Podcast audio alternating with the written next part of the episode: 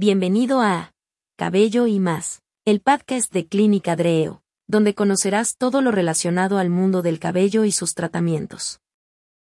En nuestro capítulo de hoy, dihidrotestosterona, hormona DHT. En la actualidad la hormona DHT, dihidrotestosterona, se ha relacionado de manera relevante a la calvicie. La calvicie es algo muy común en la sociedad y afecta mayoritariamente a hombres que a mujeres. El 50% de los hombres de 40 años desarrollan calvicie, es decir, uno de cada dos, y por otro lado, las mujeres no se libran. El 30% de ellas entre los 40 años sufren algún grado de calvicie. Por alguna razón, se tiene la idea de que la calvicie ocurre por un tipo de hormona, en el caso de los hombres, por la testosterona, lo cual es falso. El problema de la calvicie en el 95% de los hombres es genético, no hormonal. La testosterona y los hombres.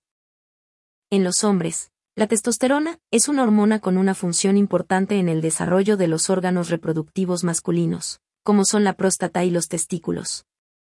Además participa en la formación de los caracteres sexuales secundarios, como el incremento de la masa muscular, ósea y el crecimiento del pelo corporal.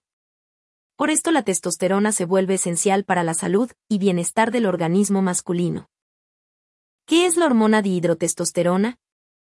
La dihidrotestosterona, DHT, o androstanolona, es un andrógeno, un metabolito biológico activo de la hormona testosterona, sintetizada principalmente en la próstata, testículos, folículos pilosos y cápsulas suprarrenales por la enzima 5-alfa reductasa. Esta enzima reduce el doble enlace de la hormona testosterona. Cuando la testosterona llega al pelo, al tener la enzima 5-alfa reductasa tipo 2, esta se convierte en DHT, dihidrotestosterona, influyendo en el proceso de crecimiento del cabello, por lo que hace que se mueran o dañen los folículos debido a la inhibición de la absorción de nutrientes. Por esto, el hombre que tiene una mayor cantidad de esta enzima dentro del pelo sufre mayor pérdida y desarrolla alopecia. ¿Por qué provoca alopecia la hormona DHT en los hombres? La alopecia androgénica es la causa más frecuente de caída de pelo, tanto en el varón como en la mujer. Se hereda con un patrón poligénico y se produce por la acción de los andrógenos. Genéticamente, se produce una miniaturización progresiva de los folículos del cuero cabelludo como consecuencia de la actuación de la 5-alfa-dihidrotestosterona. La testosterona pasa a dihidrotestosterona, por acción de la 5-alfa-reductasa, por lo que la acumulación de esta inhibe el metabolismo de los folículos, estimulando desde el pelo terminal al velloso, lo cual solo ocurre en el cuero cabelludo, como en la zona franto-uparietal o en el vértex. El proceso puede empezar en cualquier momento después de la pubertad. En el varón comienza con un retraso de crecimiento franto-uparietal, dando lugar a las denominadas entradas. Posteriormente, afecta el área biparental y el vértex, depilación en coronilla o tonsura, respetándose siempre la zona lateral y la zona posterior del cuero cabelludo. ¿Por qué provoca alopecia la hormona DHT en las mujeres? La mujer calva tiene deficiencia de una enzima llamada aromatasa, una enzima protectora de la calvicie. Cuando la testosterona llega al pelo, esta se convierte en estrógenos, hormonas femeninas.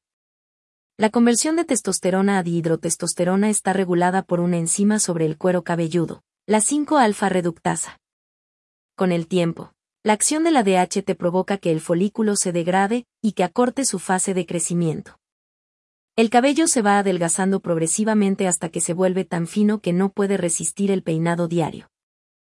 La mujer tiene dos edades posibles de pérdida de cabello, a partir de los 20 años o hasta los 50 años.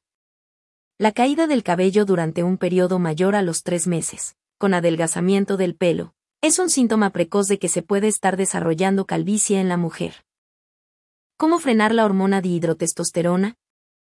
Para controlar la aparición de la hormona DHT en el cabello, no se debe quitar la testosterona como tal.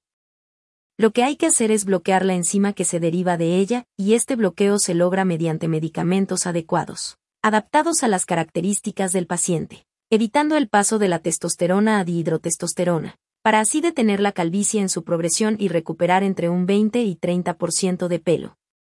Los medicamentos se aplican por vía oral, inyectados o aplicados directamente y existen diversos productos que ayudan a esto, aunque la sustancia activa aprobada por la FDA y COFEPRIS es finasterida o dutasterida.